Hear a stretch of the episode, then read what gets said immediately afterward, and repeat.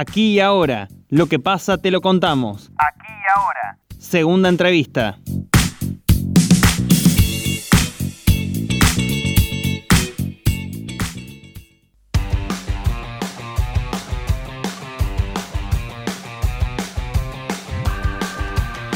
En la mañana de ayer cayó un ascensor con nueve personas en su interior en un conocido shopping de la ciudad.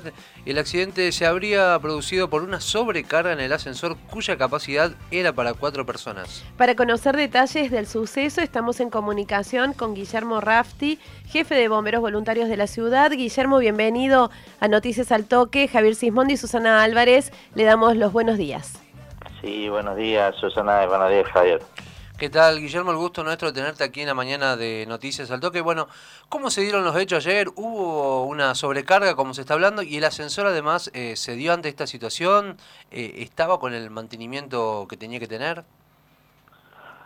Bueno, el ascensor eh, está siendo peritado por la justicia para ver si tiene todo el mantenimiento correcto. A simple vista estaría bien, pero se están haciendo los peritajes correspondientes. Lógicamente hay un exceso de, peso, mm, eh, mm, digamos, los chicos no, no tuvieron en cuenta o no vieron eh, el tema de la cartelería. La cartelería bien clarito dice que es para cuatro personas y subieron nueve personas. ¿No debería haber algún sistema de seguridad que no deje funcionar el ascensor cuando esto pasa? Sí, debería haber eh, un sistema, eh, el ascensor lo tiene, por eso está siendo peritado a ver qué es lo que pasó. Pero eh, fijémonos bien también que eh, se excede muchísimo el peso que soporta el ascensor. Y hasta el momento, ¿cómo, cómo se encuentran las personas lesionadas?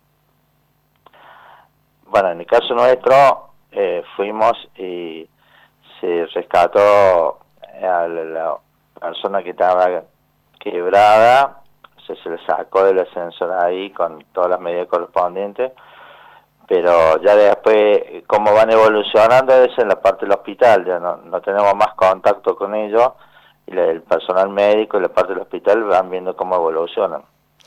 ¿Con qué cuadros se encontraron cuando llegaron ahí al lugar y cómo era la actitud de los jóvenes una vez que ya estaba producido el accidente? Lógicamente los jóvenes estaban asustados por lo que había pasado, estaban nerviosos algunos.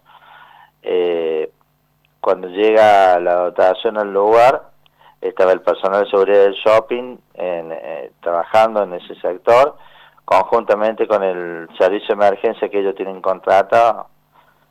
Eh, así que se procedió inmediatamente a colaborar y ayudar a sacar esta persona de dentro del habitáculo del ascensor. El resto ya había salido, no, no estaban los nueve juntos, el resto ya había salido y bueno, se hace todos los procedimientos, se sacan y ellos son trasladados inmediatamente al hospital. Recordamos que estamos en comunicación telefónica con Guillermo Rafti, jefe de bomberos voluntarios de la ciudad. Guillermo, estas son situaciones que, se pueden evitar, digamos, si, si la gente además eh, eh, fuera responsable con sus actitudes. Eh, ¿Suelen registrarse muchos de estos accidentes que podrían evitarse? Bueno, este caso es atípico, porque subir en un lugar de nueve personas donde está habilitado para cuatro, no, no es que sea común. Sí, a veces es común que suban en vez de cuatro, cinco. Eh, eso se puede llegar a dar, y, eh, pero si traba ahí nomás el ascenso, no, no, no ha habido un descenso del ascensor brusco. Eh, el tema también tengamos en cuenta que el ascensor no hizo una caída libre. El ascensor sí cayó al subsuelo, pero no, no en caída libre, no es que se cortó el cable ni nada por el estilo, por lo menos lo que se vio a, simple vista. ¿Y cómo, cómo fue entonces, al menos lo que se puede ver, eh, la caída del ascensor? O sea, ¿fue frenando? ¿Cómo habrá sido? Por lo que se vio así a simple vista, por eso se están haciendo todos los peritajes correspondientes. Lo que se vio a simple vista es que sí se, se baja y fueron actuando los variadores de velocidad para ir frenando. Eh, sí, en el último tramo, que es un tramo muy corto, es donde ya, ya cae sin frenar, pero en un tramo muy corto. Eh, por eso esto viene del segundo piso al subsuelo, no hizo una caída libre eh, así total. Eh, cambiándolo de tema y sobre todo hablando ¿no? también de situaciones evitables en la provincia, bueno, queremos consultarle sobre el tema lo que tiene que ver con el riesgo de incendio en la provincia, eh, que sabemos que es alto en esta época del año. ¿Los incendios son evitables en su mayoría? Como siempre decimos, los incendios eh, forestales, la gran mayoría, estamos hablando del 98-99%, son productos por la acción del hombre el, tema después, si es intencional o accidental, eso habría que verlo. Pero eh, sí, la gran mayoría de los incendios son evitables porque eh, primero tenemos que tener en cuenta que no esto, estos fuegos está prohibido prenderlos en, en esta época del año.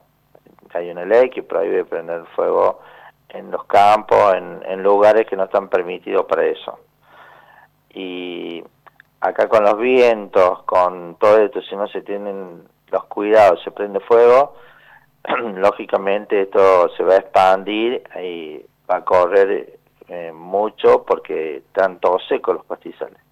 ¿Cómo están en cantidad de salidas respecto de otros años? Se está manteniendo el, ritmo de salida. Eh, nosotros llevamos en cantidad de intervenciones eh, esto no solamente incluye incendio de pastizales, sino también incendio de vivienda, estructuras, vehículos, accidentes y algunas cooperaciones.